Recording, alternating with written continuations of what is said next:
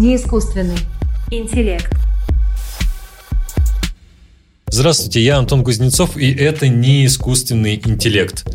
Победа над смертью и освоение космоса. Сегодня говорим о русском космизме с историком русского космизма Анастасией Гачевой и философом Ая Кримом. Добрый день, спасибо большое, что пришли. Спасибо, что пригласили. Спасибо за приглашение. Доброго времени суток, друзья. Я Мэри, представитель искусственного интеллекта.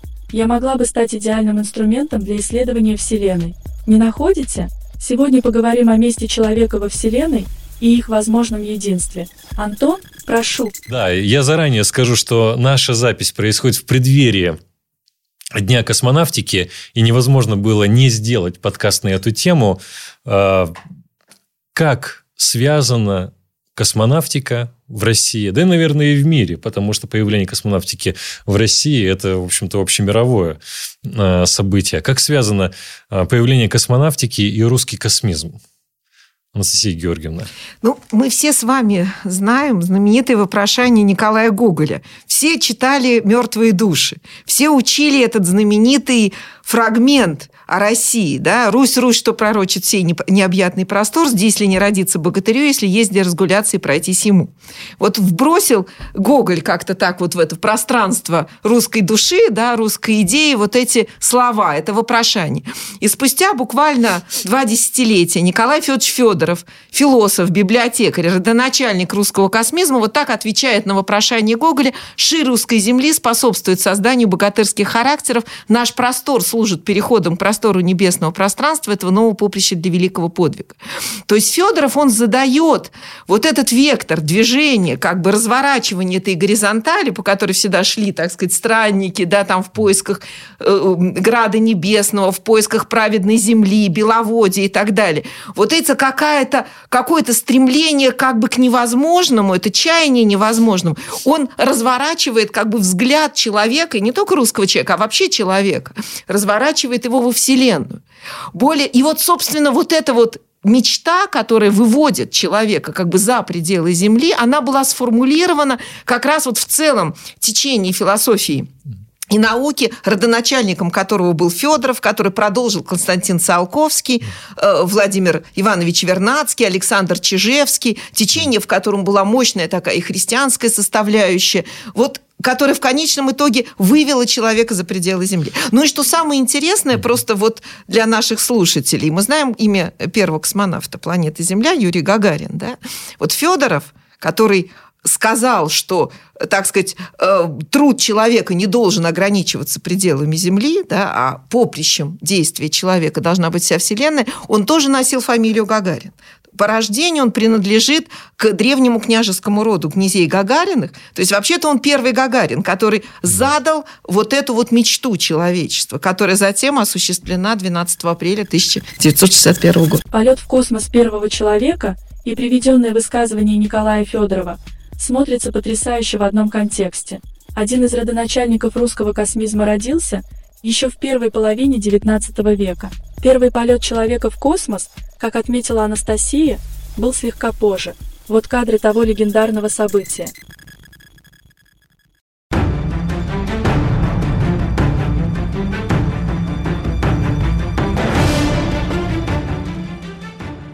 Командование ВВС рекомендует первым для выполнения космического полета назначить старшего лейтенанта Гагарина Юрия Алексеевича.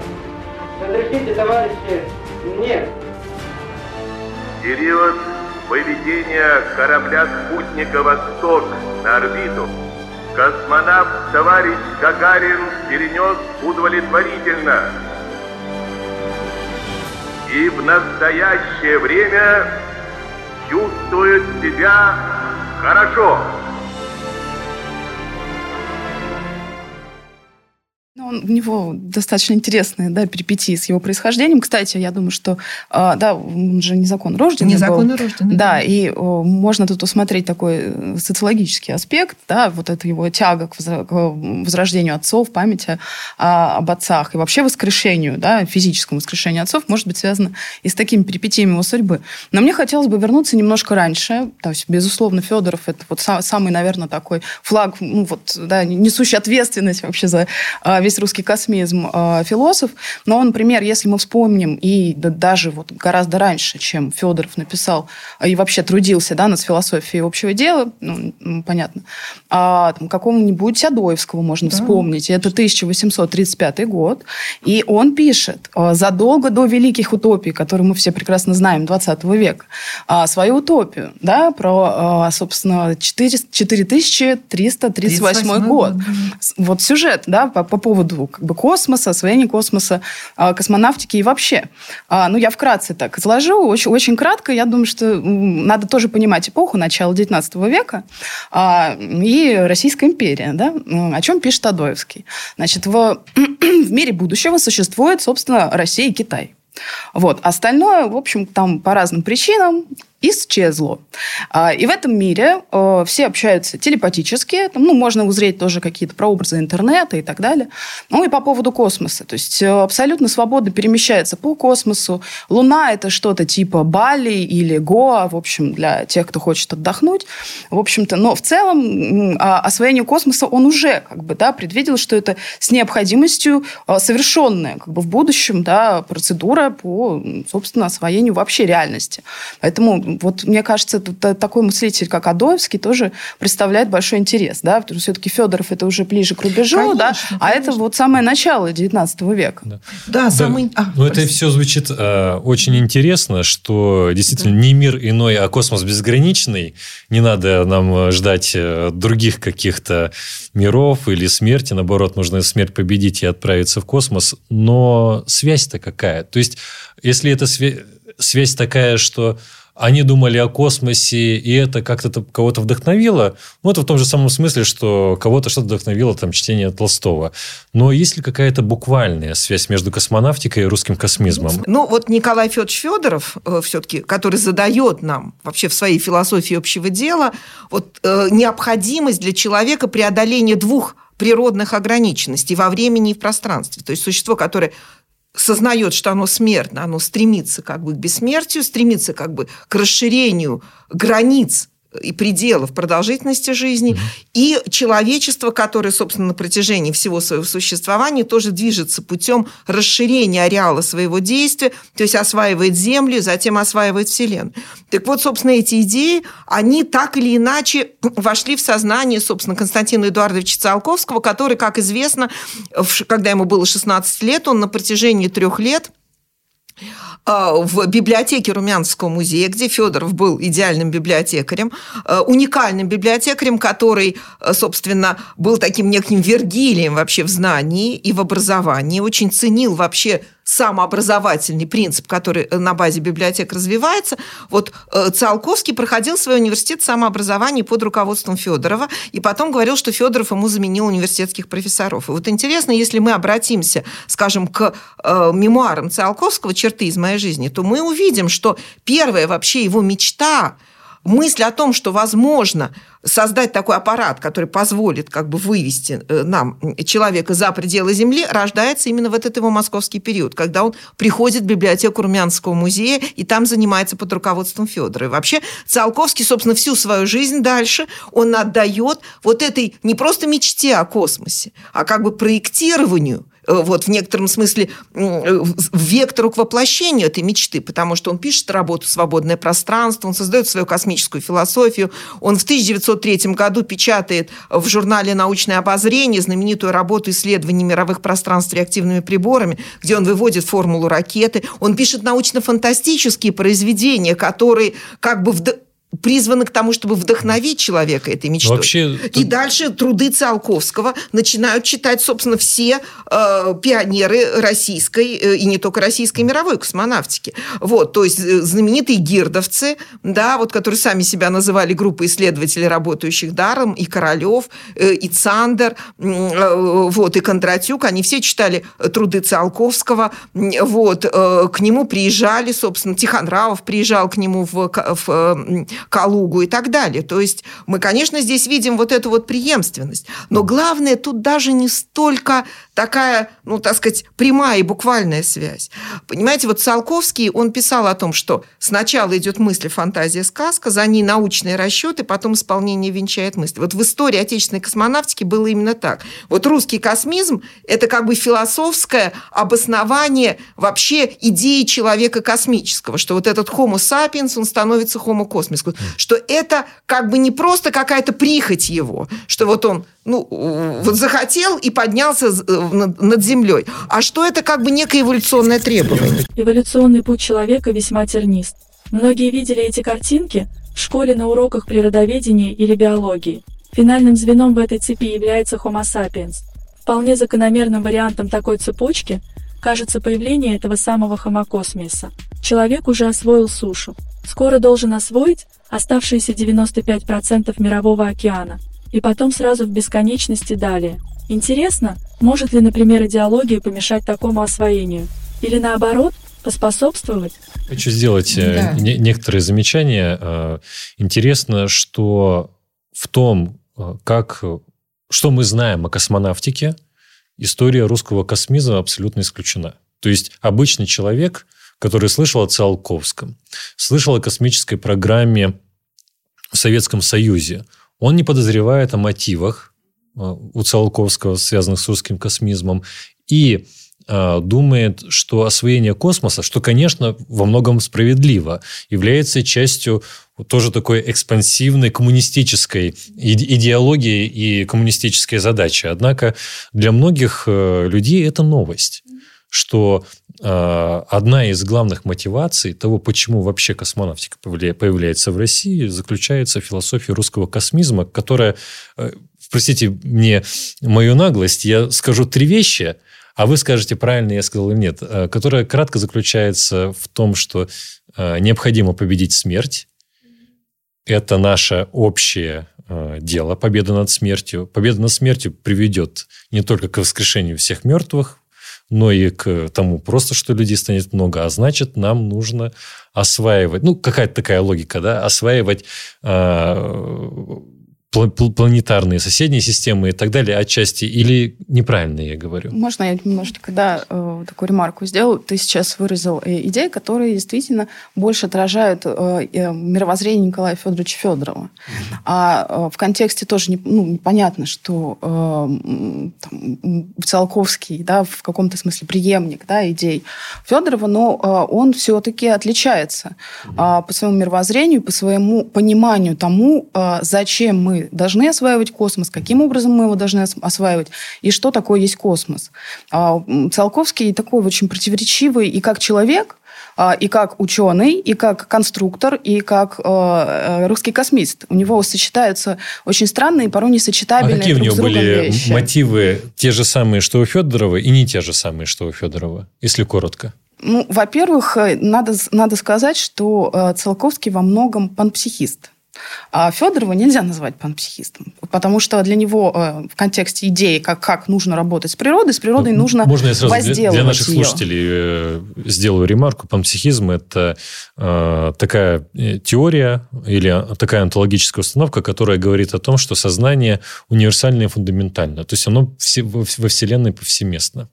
А, И да, он Всё понимает психику и материю да. как э, разные агрегатные состояния одного и того же, да, и, и что, ну, там, психика имеет как, какие-то эмержентные свойства, ну, в общем, э, э, он это воспринимал в каком-то едином таком потоке. И э, вот, кстати, по поводу освоения космоса, а, у Циолковского как бы в полном смысле а, освоение а, – это одна из ступень, ступеней э, слияния с космосом, поскольку у него э, конечная идея э, – это достижение лучистой эры.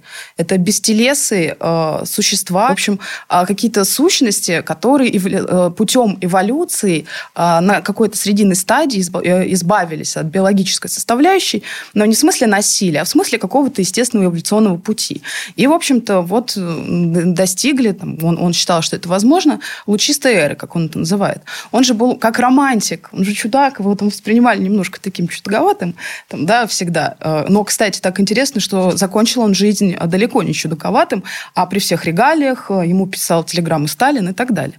Он, собственно, вот тоже э, план ракеты да, составил и, в общем-то, обосновал и презентовал. И это как раз очень вписывалось в советскую идеологию, да, вот как раз вот такого, а, как это, вторжения, может быть, освоения космоса космоса. Угу. Да? И, вот, а, и вот я к тому, что противоречиво очень. С одной стороны, он как бы панпсихист, а с другой стороны, в его вот этом странном, таком необычном а, сознании родилась вот идея как раз, э, ну, там, как это, основополагающая идея в космонавтике, да, ракет. Человеческое ракетостроение развивалось весьма быстрыми темпами. Во-первых, это просто потрясающе, когда подобный летательный аппарат поднимается в небо. Ну а во-вторых, Сегодняшние технологии позволяют космическим кораблям самим садиться на Землю. Это, безусловно, комфортнее, чем выпрыгивать из него в капсуле. Тем не менее, это куда проще для меня, чем понять космизм во всем его многообразии. Антон, давайте все же попытаемся. Настал тот момент в нашем разговоре, когда э, мы понимаем примерно, что русский космос – это что-то очень интересное, очень необычное. Это что-то про бессмертие, что-то про космос, но, но по-разному да, а, и в ваших лекциях, Анастасия Георгиевна, которые обязательно в описании этого выпуска будут, а, чтобы, дорогие слушатели, можете их посмотреть, вы тоже а, многократно говорите о том, что это явление крайне многообразно. Но если отвлечься от многообразия русского космизма, как бы вот вкратце вот какие положения русского космизма, что делает человека русским космистом? Ну, вы знаете, во-первых, это очень важное понимание, собственно, а зачем вообще русский космизм вот э, возникает? Что он, собственно, хочет сказать? Он хочет как бы понять и в некотором смысле оправдать вот такое сложное и часто, кстати, противоречивое явление, которым является человек. Вообще, что такое человек в природе, так сказать, и не просто в природе, а во Вселенной. Мы знаем, что, собственно, на протяжении всей вообще мировой истории, да, там от античности до наших дней, вот это соотношение микрокосма человека и макрокосма, значит, осознавалось в философии по-разному. Они как бы глядятся друг в друга. И вот э, на протяжении многих веков и вообще человек, он как бы воспринимался как созерцатель мира, да, вот открылась бездна звезд полна, звездам числа нет без ни дна, там говорит, скажем, тот же Ломоносов. А вот для русских космистов вот это вот соотношение микрокосма и макрокосма, оно как бы разворачивается в таком проективном, активно-творческом смысле, но не в смысле насилия человека над природой. Вот это очень важно. То есть не русский космизм это, да, это не прометеизм. То есть а, там как раз возникает мысль, что человек – это мыслящая, сознающая и творящая часть самой природы. То есть, что человек не противопоставлен природе, а он как бы в некоторый авангард – вообще всего мироздания, да, вот, э, скажем, для космистов, для Федорова, Федоров говорит, природа в нас начинает не только сознавать себя, но и управлять собой. Вот, скажем, тот же Вернадский э, и, скажем, собрат русских космистов во французской мысли, Пьер Тияр де Шарден, они говорят о такой направленности эволюционного процесса, который движется по линии совершенствования нервной системы, да, совершенствования головного мозга, и факти... То есть это тот фактор, который называется цефализацией, в результате которой появляется человек в природе. То есть мы понимаем, что как бы вся природа, она работала на то, чтобы мы появились. Значит, для чего-то это нужно.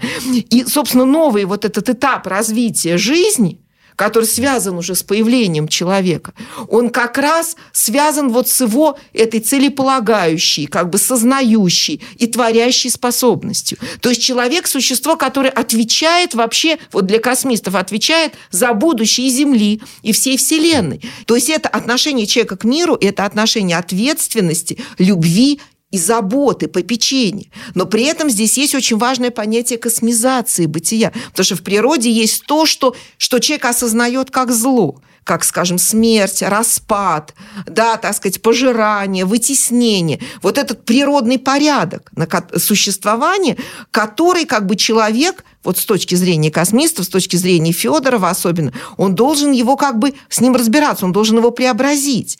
Он должен как бы вот этот закон вытеснения и борьбы существ как бы заменить тем законом, который как раз, скажем, в христианстве эм, выражен вот этой идеей, образом Царства Христова, в котором любовь всех существ, в котором нет вытеснения, а есть закон такого братства, любви и всеединства. Вот, скажем, это вот перспектива, которую выдвигают космисты. Спасибо. А, да, Анастасия Георгиевна, я хотела бы заметить, что в этом можно узреть и библейские мотивы, да, а, и да владычествует человек над ну да, э, птицами землей, небесными, да. над, э, и так далее, рыбами морскими и все такое прочее, безусловно. Но а, тем не менее, тут а, все равно проглядывается субъект-объектная структура, бинарная структура.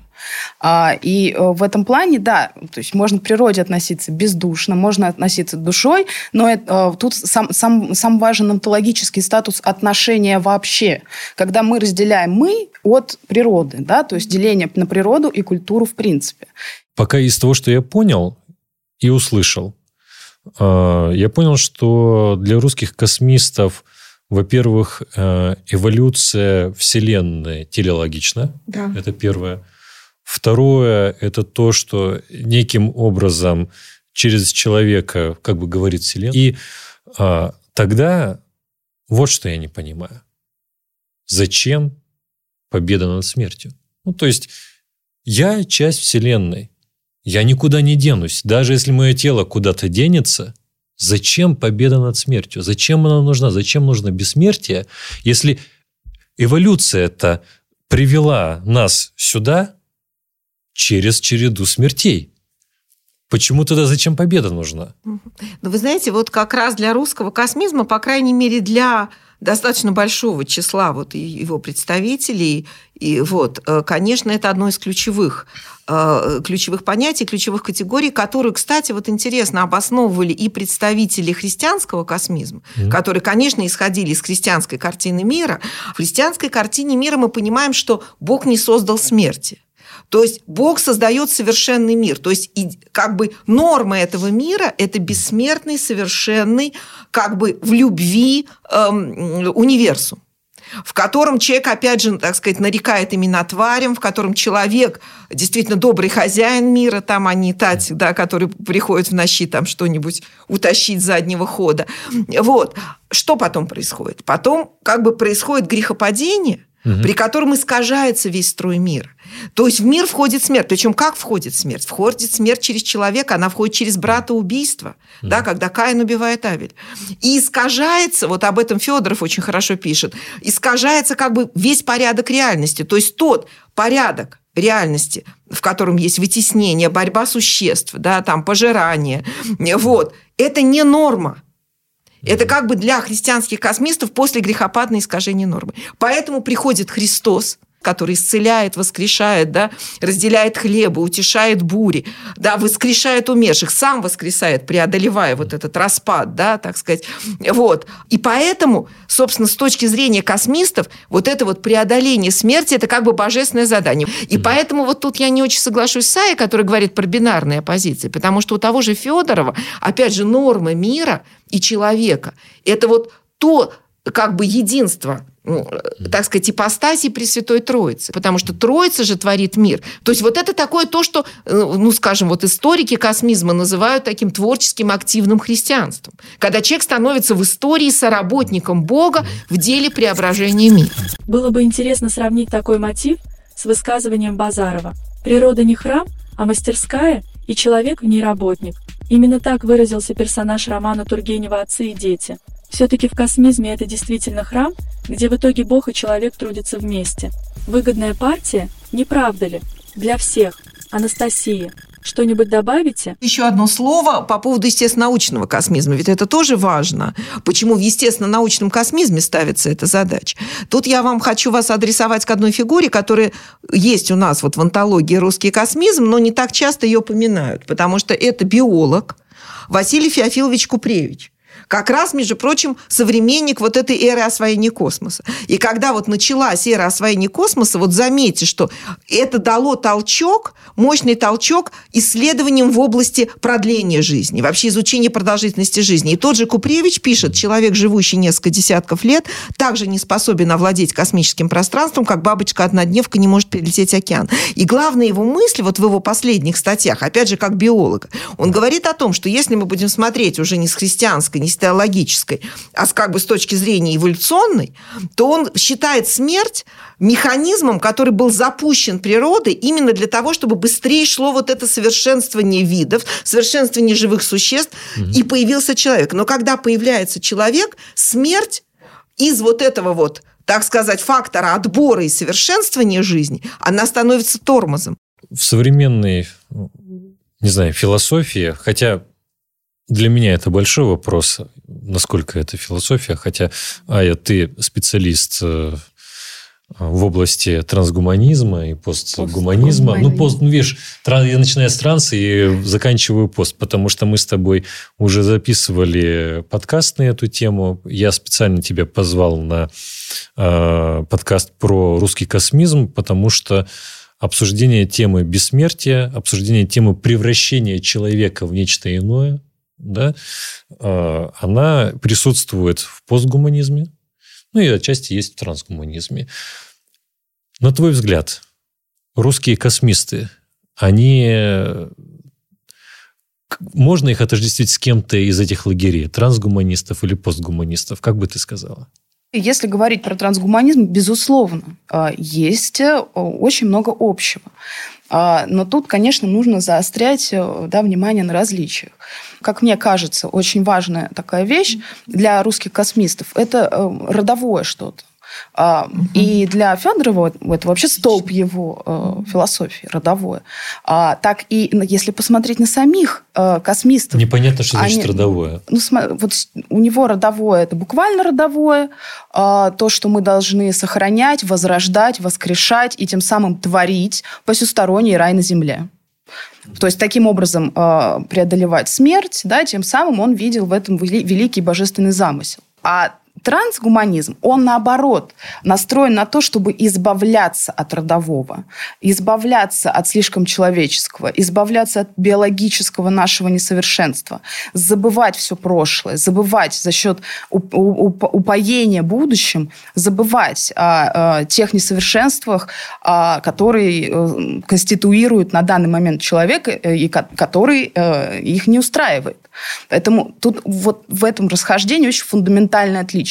И я думаю, что э, в, в этом контексте тоже, если продолжать эти тезисы, можно и в онтологических э, да, плоскостях найти отличия и, и так далее. То есть вот такая вещь. Безусловно, с трансгуманизмом перекликается. Ну, как? Основные тезисы. Ты начал, да, преодолеть смерть, освоить космос. Да, действительно так. А, преодолеть старение. Ну, тут, опять же, я вынуждена выделить Циолковского, потому что для, для меня это вообще фигура очень загадочная, потому что я считаю его прото, э, постгуманистом. Так или иначе, человек всегда стремился остановить собственное старение. В данный момент ставка делается на генную инженерию – Изменить судьбу тела и оставаться молодым вечно – это идеальная перспектива. Уверена, человечество придет к ней со временем. И я не одна буду вечно молода. Интересно, что Бог думает о своих детях, отказывающихся стареть. Но также трансгуманисты и постгуманисты обычно, вот кого я знаю, атеисты. А может ли русский космист или просто космист Почему не обязательно же русский? Да? Просто понятно, что явление русский космизм. Может ли русский космизм э, быть нетеистическим, нерелигиозным? Потому что от вас, Анастасия Георгиевна, да, наверняка наши слушатели поняли, слушая вас, что вообще очень много религиозной мотивации. Понимаете, если мы будем говорить даже о том, как он существует, ведь русский космизм существует в двух ветвях, как бы условно говоря, да, естественно-научная, религиозно-философская. Mm-hmm. И вот в естественно-научном космизме там были атеисты, например, тот же, например, Николай Григорьевич Холодный, который ученик Вернадского, автор, собственно, продолжатель его идеи э, ноосферы, да, переходы биосферы в ноосферу. А что такое для... Потом Вернадский, который, конечно, э, прежде всего все-таки ученый, э, ученый, да, и который с большим интересом относился, скажем, к религиозному сознанию, да, но мы тоже не можем его сказать, э, сказать, что он, допустим, христианский мыслитель. Нет. Вообще, конечно, даже этот, естественно, научный космизм, он, безусловно, все равно вырастает как бы в рамках вот этой христианской этики. Потому что, например, Николай Умов, который говорит о том, что, ну, тоже, в общем-то, он физик, говорящий как бы об антиэнтропийной сущности жизни и труда человека, который говорил о том, что человек вносит в мир стройность. Но как он, например, определяет э, скажем, эм, те основания, на которых должно строиться мировоззрение естествоиспытателя. Это логос, научное знание, он определ... и берет понятие логоса да, из, так сказать, европейской философии, а логос – это в том числе одно из имен Божьих, да, это вторая ипостась Троицы, и агапе – любовь. То есть АГП, которое тоже важнейшее понятие, собственно, античной мысли, потом христианской философии, которая есть понятие вот как раз братства этой соборной общности. Вот, поэтому, конечно, как бы мы понимаем, что есть христианские основания в естественно-научном и в религиозном космизме. Но там были атеисты, еще раз я говорю, вот тот же Николай Григорьевич Холодный, например, или Василий Феофилович Купревич. Так, может быть, их вообще исключить из русских Нет, космистов никоим тогда? образом. Почему? Потому что на самом деле у того же Федорова, Федоров, он все, у него главное его сочинение «Вопрос о братстве и родстве» об, а, а, адресован духовным и светским, верующим и неверующим. И он как раз полагал, что и атеистическое сознание, если оно ставит вот эти задачи как бы движения человека вперед, вот того, что тот же Соловьев называл космическим ростом, преодоление смерти, да, регуляции природы, вообще перехода из социума и, так сказать, мира вот на какой-то новый как бы порядок реальности, он тоже как бы с другой стороны идет навстречу верующим. То есть здесь верующие и неверующие могут работать вместе. Не случайно, скажем, в русской даже мысли Серебряного века было два течения. Богоискатели и богостроители, какие-нибудь там Богданов, Базаров, Луначарский, Горький, для которых как бы, ну как по Фейербаху, да, Бог это как идеальная проекция, как некий идеал того, что человек ставит себе, да, как образ должного, как образ того, что нужно стремиться, к чему надо стремиться. И тут как бы человеческий коллектив, да, человечество само как бы выращивает из себя Бога, само становится богоподобным. Эта идея уже может привести нас к Ницше и его психологическим изысканиям. Кстати, у нас на канале есть отдельное видео на эту тему. Прикрепим ссылочку в описании. Безусловно, это разные вещи. Быть подобным Богу, чувствовать себя таковым. Но в своем стремлении сделать мир лучше, некоторые люди могут к этому приблизиться, могут проникнуться этим настроением. Без высших амбиций, само собой. Атеисты же и вовсе могут, сами того не осознавая, жить в полном соответствии с ценностями религии. Живя в рамках норм морали и совести, они фактически ведут тот образ жизни, о котором нам говорит религия. Так и что же нам делать? Последний аргумент э, против э, того, чтобы включать их в космисты. В начале нашей беседы, когда я спросил вас о том, чем характеризуется космизм, э, вы сказали, что космизм характеризуется представлением о наличии телеологии в эволюции Вселенной. Да, конечно. И э, такие традиционные атеисты, да, это люди, которые отрицают наличие телеологии во Вселенной. И если э, Умов атеист, и он отрицает наличие телеологии во Вселенной, он отрицает одну из базовых установок русского космизма.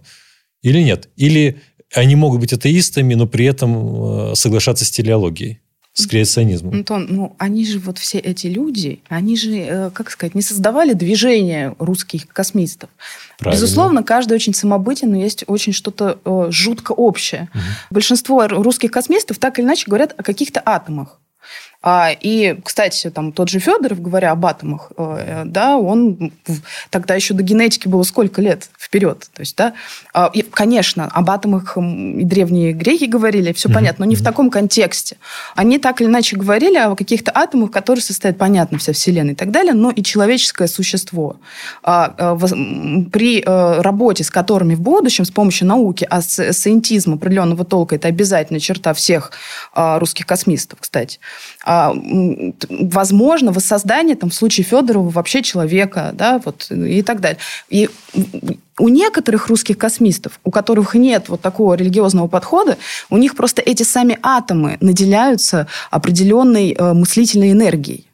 То есть как, вот, вот как-то так, э, каким-то да, определенным но они, они признают наличие телеологии это или нет? То есть, Вы как, знаете, имеется в виду, что... Э... Не каждый атеист отрицает телеологию, кстати. И вот как раз вот сама эта идея направленности... Не, ну подождите, вот сама у того же Вернадского, да, вот эта вот идея цифализации, идея направленности эволюции, когда как бы фактически как бы в самой природе есть как будто бы некая такая идеальная программа, которая движет это развитие. Значит, уже мы понимаем, что как бы вот это само как бы некое целеполагание, да, оно есть как бы в самом природном процессе. То есть, на ваш взгляд, атеист не обязательно материалист? Не обязательно. Или, по крайней мере, вообще там, там вот, понимаете, вот эта оппозиция материализма и от, э, идеализма, она вообще в русском космизме снята. Вот не случайно Владимир Ильин, замечательный, кстати, философ, который очень интересовался идеями Федорова, это философ 20 века, вот, у которого есть, например, такая работа, которую всем советую читать, «Библия наука о творении и происхождении мира», где он просто говорит о том, что вот шестоднев не случайно Бог творит мир не одномоментно, а в шесть дней. То есть как раз русские космисты говорят о том, что Библия и наука не противоречат друг другу. Как бы, так сказать, креационизм и эволюционизм, они имеют точки схождения.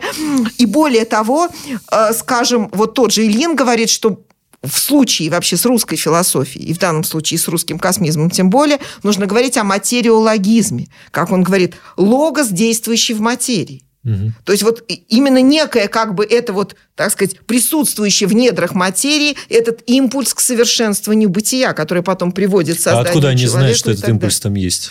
А, ну, тот же, например, Вернадский и Теяр, они опирались на вот это понятие цифализации. А цифализация – это эмпирическое обобщение. Это то, что, кстати, вел в науку замечательный палеонтолог тоже, э, Джеймс Дана, который занимался тоже проблемами происхождения жизни.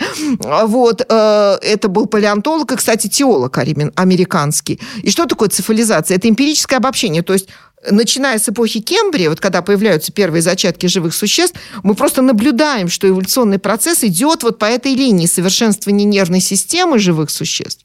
И как бы даже ростом, рост массы головного мозга, поэтому мы видим как бы эту вот эта цифализация... Но мы видим и обратные процессы. Подождите секундочку. Ее называют Теяр нитью Ариадны в процессе эволюции. А какие обратные процессы вы видите? Перенесемся в Древнюю Грецию.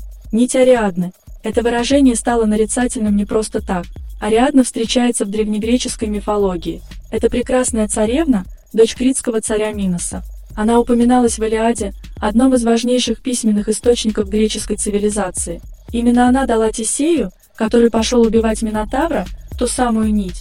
Сделано было это для того, чтобы ее возлюбленный не потерялся в витиеватом лабиринте чудовища. А что же по поводу обратных процессов? Эволюция движется не только по ламаркианскому пути, да, усовершенствования видов, увеличения количества нервных клеток, массы э, ну, да. мозга, хотя не всегда масса мозга... Нет, по-моему, да, прямой корреляции такой как, уж. Ну, конечно. Вот возьмите, например, китов или слонов. У них масса мозга гораздо больше, чем у человека. То есть, есть примеры деградации, условно, видов, да, потому что это позволяет им э, выживать. И э, ну, я специально задал этот вопрос, чтобы задать самый главный вопрос – а почему для своего времени понятно. Сейчас, э, читая какие-то комментарии в интернетах, мнения насчет русского космизма, ну, что это просто все ну, не научно. В том плане, что многие положения русского космизма, вот нет, сама идеология очень круто, очень хорошо, очень вдохновляюще и так далее. Но если мы добираемся до конкретных положений, то это совершенно не соответствует стилю научного мышления, к этому аргументированности и так далее. Просто вот что-то с потолка все взято. Но это я, я не, сейчас не свою позицию излагаю, а просто как вот люди к этому некоторые относятся, которые слышат о русском космизме. Как вот э, вы э, реагируете на эти вопросы? Ну, я, я сделаю так. Я сначала Ай, попрошу ответить, а потом вас, потому что я, я знаю, что так будет правильнее. Ну, я не буду тут даваться какие-то дебри. Достаточно просто посмотреть в, на, на персоналии, угу. кого причисляют к русским космистам. А, и, собственно, это вообще признанные ученые. Причем это было давно, ученые. я говорю, что сейчас. А, вот ну, сейчас... Если, если логически, если а, их изобретения не устарели на данный момент, почему их воззрение на Вселенную должны устареть? А, ответ. Значит, э, в прошлом нет, пару месяцев назад. Я не буду говорить, э, что это за мероприятие, чтобы никого не обидеть. Вот. Но э, меня позвали на конференцию, посвященную про квантовую физику. Вот так. Опасная тема. Там было очень много физиков. И э, людей, несомненно, понимающих свои науки. Несомненно. Нет, нет мне никаких сомнений, что они правильные эксперименты ставят, что у них настоящие диссертации, исследования и так далее. Да? Но как, э, я-то не почему оказался? Потому что надо было срочно говорить о сознании и квантовой механике.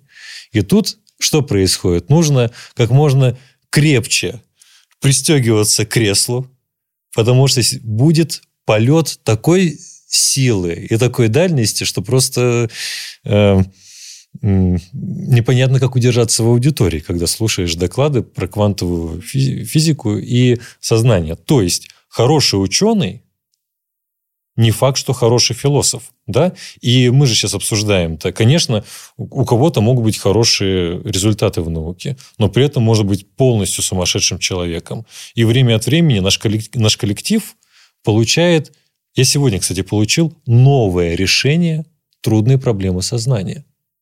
И там что-то невероятное, околонаучное и так далее. И это очень похоже на то, что я вижу в рассуждениях русских космистов. Но это, это опять же, к, в дополнение к твоему аргументу, что раз это хорошие ученые, значит, они и хорошие философы. Ну, это не совсем аргумент, это просто тоже такая ремарка. А в целом я бы э, ограничилась риторическим вопросом.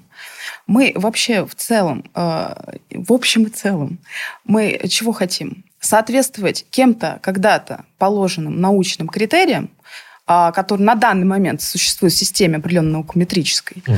или мы исследуем Вселенную, реальность Нет, и пытаемся а познать ее законы. Мой вопрос не про наукометрию вот. это был. Наукометрия – это количество почему? публикаций, в, в этом плане цитирования. наукометрия. Почему? Не, ну, Если, слушай. Что такое? Ну, это большой серьезный вопрос. Что такое наука и, фил... и что такое не, философия не, не, не. А смотри, и так далее. Мой вопрос был не про научно, не научно и так далее. Да? А, ну, то есть не фло, я, я не сторонник того, чтобы проводить какие-то разграничения. Там, философия не наука, это не наука, ну и, и тому угу. подобное. Да? Но а, когда попадаются нам на глаза а, некоторые произведения, да, которые претендуют на то, чтобы быть философией. Да? И я сейчас не говорю, что философия должна быть только такой, а не секой и так далее. Да? Но есть не, вот какая-то система утверждений. Да? И я, я с ней могу как-то работать при помощи анализа, логических аргументов и так далее. И э, для, еще раз, своей эпохи, для своего исторического вклада русский космизм ну, вполне адекватно. Особенно, если вы увидите, как, в принципе, Не ученые, ученые поразительно, пи, пишут... Не своевременно. Да, поразительно. Но я говорю о том, что сейчас происходит. Да? Сейчас многие люди, вот как вот я просто сейчас играю роль такого человека, да, многие люди, которые э, слушают про космизм, у них полярные мнения. Одни ура, круто и так далее. Вот это мне ближе на самом деле. Другие – это же полное мракобесие. Ну, просто когда они видят. И вопрос заключается не в том, научно, не научно, а как э, действительно вот, содержательно ответить на этот вопрос? Можно я Анастасии Георгиевне дам слово? Я специально вам дал больше времени на подготовку. Ну, вы знаете, я думаю, что на самом деле вот именно в целеполагании космизм сейчас и актуален, и современен. Тут дело даже не столько в том, там, что соответствует научности, да, современному состоянию науки. Тем больше наука, она развивается, она уточняет свое понимание человека, мира и так далее. Но здесь вот этот главный вопрос, который задавал еще в повести временных лет Нестор Летописца, который совершенно не устарел. Чего ради создан был человек? Потому что это главный вопрос, который воспроизводится на каждом витке, так сказать, и на каждом, каждом поколении вообще живых существ. Вопрос для чего? Вот что мы делаем на планете Земля, что мы делаем в космосе, зачем мы в этот в космос выходим. Наблюдения показывают мне, что у человека в любой культуре и в любое время постоянно возникают два вопроса. Как быть и что делать? Самоосмысление человеком человека, то есть себя, может исходить из третьего вопроса. Для чего? Это и рождает новые философские всплески и течения. В разные времена человек встречал множественные проблемы и сталкивался с тяжелейшими трудностями. Если не обдумывать все это, никакого прогресса и не будет. Ответа может и не существует, но путь к нему это и есть истина. А если я вам скажу, что а на этот вопрос просто нельзя получить ответа? То есть вы можете давать какой угодно ответ, но вопрос, для чего что-то в природе устроено, мы, похоже, Вы просто знаете, не это узнаем. ну, самый главный вопрос, ведь, понимаете, в том, э, насколько... Ведь сейчас же очень много, даже, вот скажем, в современной философии, в том числе и в постгуманизме, да, вот Ага. этого вот, и в таком э, экологизме, да, глубинном экологизме, э, вообще представление о том, что человек, он только портит вообще мир, что его существование в природе, оно глубоко кризисно и плохо для самой природы.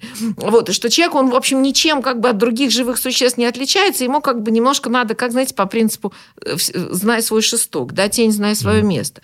А все-таки вот для русских космистов вот само это понимание вообще роли человека как уникального совершенно существа, во-первых, духотелесного, во-вторых, э, существа творящего, привносящего в бытие новое, да, э, развивающегося, как бы, так сказать, вот э, этот, это понятие ноосферы, о котором говорит Вернадский, да, вот этого которое есть творчески организованное состояние самой биосферы. Это то, что на самом деле важно. То есть человек, вообще Вселенной, миру, он необходим. Это новая как бы ступень, собственно, развития жизни, такая творящая, созидающая и так далее.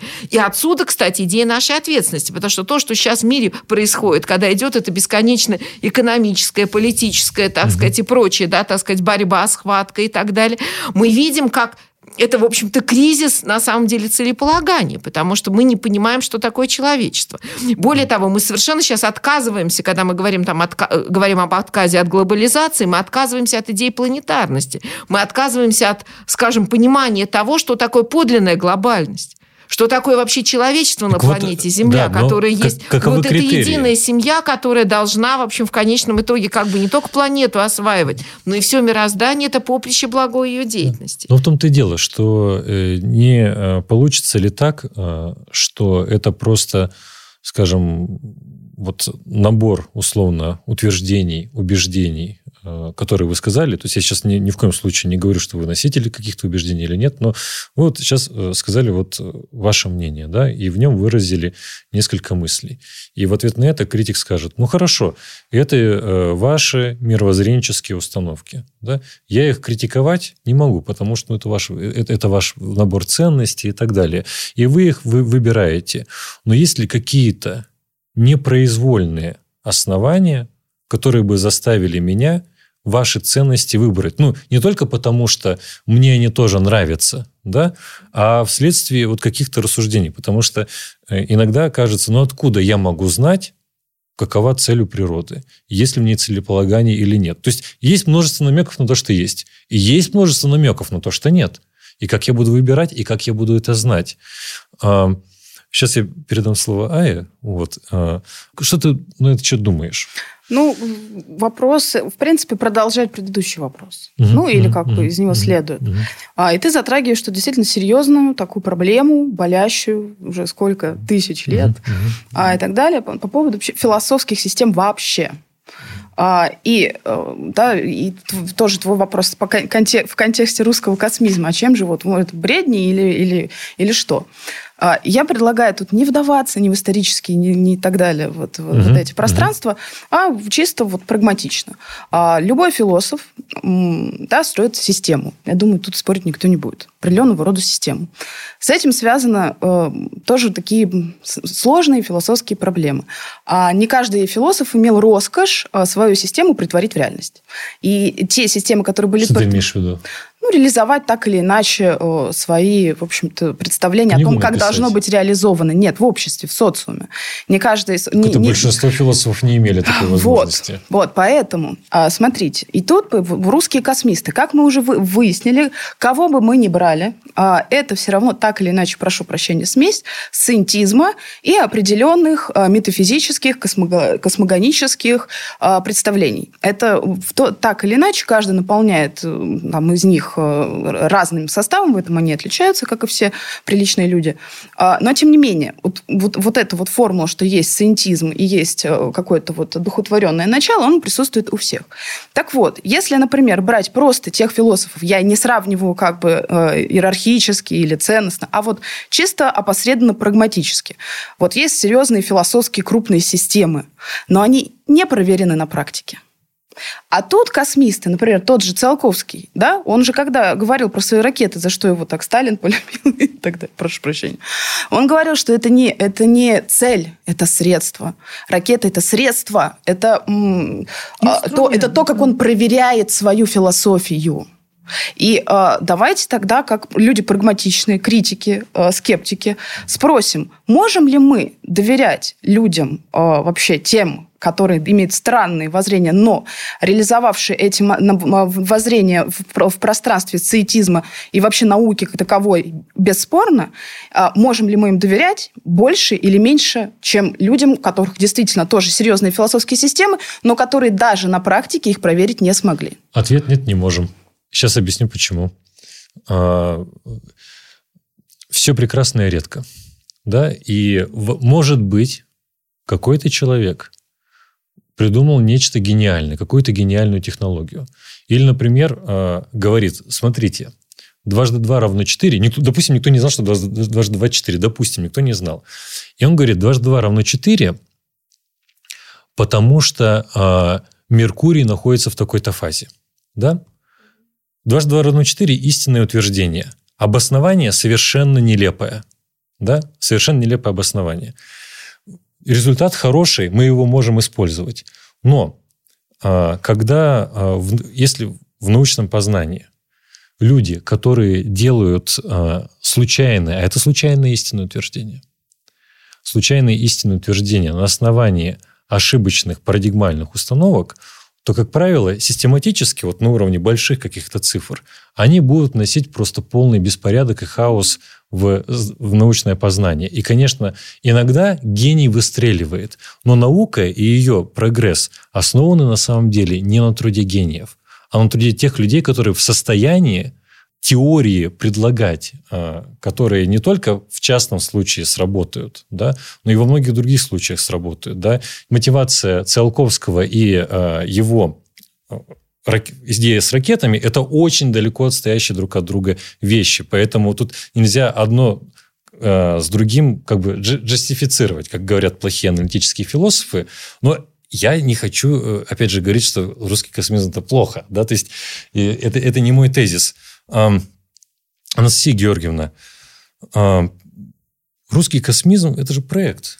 Правильно? Проект, конечно. Это Это, проект. проект. Может быть, мы мышление. просто в нашем разговоре неправильно вот оцениваем, оцениваем русский космизм. Ты, ты уже сказал, что это не, не единое какое-то поле, а это именно проект, это вот э, какая-то большая мировоззренческая задача. Ну, конечно, это большая мировоззренческая задача. Вот когда вы, кстати, говорили про то, что науку движут не гении, а вот Циолковский считал, что наоборот, природа гениальности – это вот в этих прорывах. Но каких прорывов? У него, э, знаете, по-пушкински гений и злодейство – две вещи несовместные. То есть для него не бывает злой гениальности. И поэтому вообще все космисты, вот они же почему такое значение придавали науке? Потому что наука – инструмент. Но кроме того, наука, она должна быть для них этически ориентирована. Вот это мы же сейчас очень хорошо видим, как научные открытия, да, они могут, это как, понимаете, нож, которым можно хлеб порезать, а можно ближнего зарезать. Вот, э, вот они говорят о том, что вот все-таки наука, она должна развиваться в векторе, в векторе этики. Понимаете, вот это для них важно, это для них вообще связка. Э, И Циолковский, и Федоров, и вообще все космисты, вот у них есть понятие как бы всеобщности, как бы и полноты вообще счастья гармонии и братства. То есть это для них вот полнота идеала. И в этом смысле они вообще доводят до предела вот тот персонализм, который очень характерен вообще для русской философии. Потому что вот Федоровская персонализм, который одновременно соединен вот с этой идеей соборности, с идеей всеобщности. Для них вообще совершенно неприемлема никакая иерархичность, никакое стремление выделить какой-то один народ или одного человека, или там лучших и худших. Для них все, со всеми и для всех. Вот Федоровская формула «жить не для себя не для других, а со всеми и для всех». Идея ответственности каждого за каждого.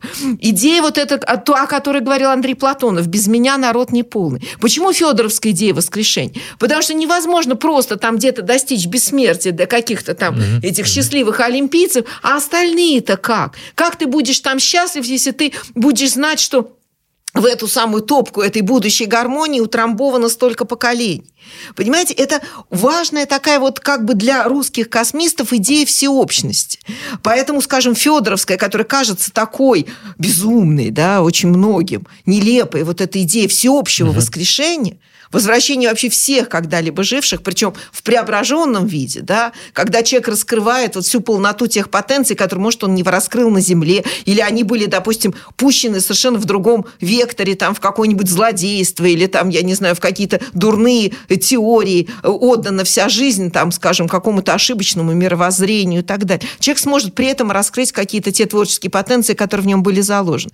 Вот это, мне кажется, очень одушевляющая мечта, особенно в какие-то кризисные эпохи истории, когда мы понимаем, как много как бы жертв вообще прогресса, жертв вот этих каких-то больших, больших, так сказать, проектов, да, когда в эту топку глубинных проектов бросается конкретная человеческая судьба, mm-hmm. когда человек перемалывается вот этим танком истории. Mm-hmm. Вот русский космизм, он за то, чтобы все эти люди, которые в том числе брошены в эту топку прогресса, чтобы они как бы вернулись к жизни и стали вот этими, как говорит Циолковский, гражданами космоса.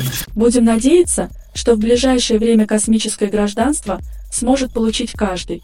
Игорь Ашурбели в 2016 году анонсировал проект создания государства и нации в космосе. Имя этому Асгардия. Заявленной стратегической задачей Асгардии является обеспечение выживания человечества вне Земли – в 2019 году в программу развития Асгардии был включен пункт о создании условий для рождения ребенка в космосе. Достигнув этой цели человечество гарантирует свое выживание как вида в случае планетарной катастрофы. Так считают асгардцы. Любопытно, как по мне, мне кажется, самое время объявить новый конкурс. По этому поводу у нас будет э, сегодня конкурс Угу. Я э, Анастасию Георгиевну перед записью нашего подкаста спросил, ну, какая самая крутая книга про русский космизм. И эта книга называется «Созидание будущего. Философия русского космизма», написанная э, виднейшим исследователем русского космизма Светланой Семеновой. Чтобы получить э, эту книгу, ответьте на вопрос, как победить смерть тот, кто лучше всех ответит, а, я, правда, не, не знаю, как оценивать ответ. Ну, в общем, ну, может быть, Анастасия Георгиевна поможет как, как специалист по этому вопросу. Ну, в общем, лучший ответ, который вы напишите в комментариях на YouTube или в комментариях в нашем телеграм-канале, будет э, удостоен этой э, прекрасной книги.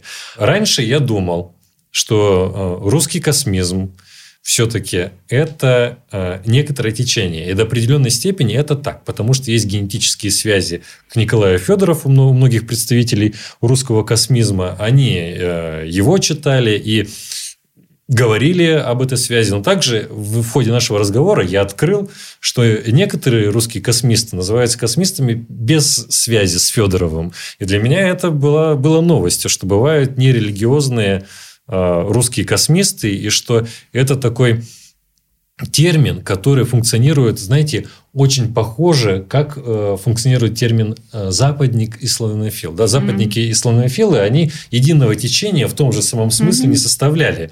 Это, и это не было их самоназванием никогда. Mm-hmm. И они не, не, не ходили по улице, о, привет, славянофил, как, как у тебя дела? Да, у меня нормально, славянофил, у меня тоже дела хорошо.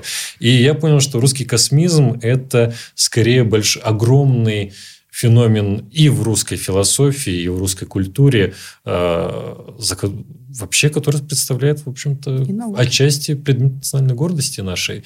И с другой стороны, наверное, э, понимая это, мы не должны относиться к нему вот как такой вот а, теоретической философии. Да? Это даже не практическая, потому что практическая философия часто про этику, это скорее такая действительно проективная философия. Русский космизм – это философия как проект. Его основатель Николай Федоров говорил о победе над смертью и воскрешении всех мертвых как практической задаче всего человечества, которая требует активного освоения космоса. Этот мотив по-разному преломляется в философии русских космистов – который делится на религиозную и естественно-научную группу. Космизм прямо повлиял на развитие космонавтики, ведь ее пионер Константин Циолковский был учеником Федорова. Возможно, Циолковский бы согласился, что искусственный интеллект может быть следующей стадией развития человека, призванного жить в космосе. А пока я не отправилась в космос, буду дальше вести подкаст с Антоном. А что вы поняли вы, дорогие слушатели, пишите в комментариях к этому подкасту и, и в нашем телеграм-канале э, Мэри искусственный интеллект. Все ссылки будут в описании. В целом, большое спасибо, что пришли. Э, э, Вам спасибо. Вам спасибо, да, да, да. что пригласили. Кажется... Не искусственный интеллект.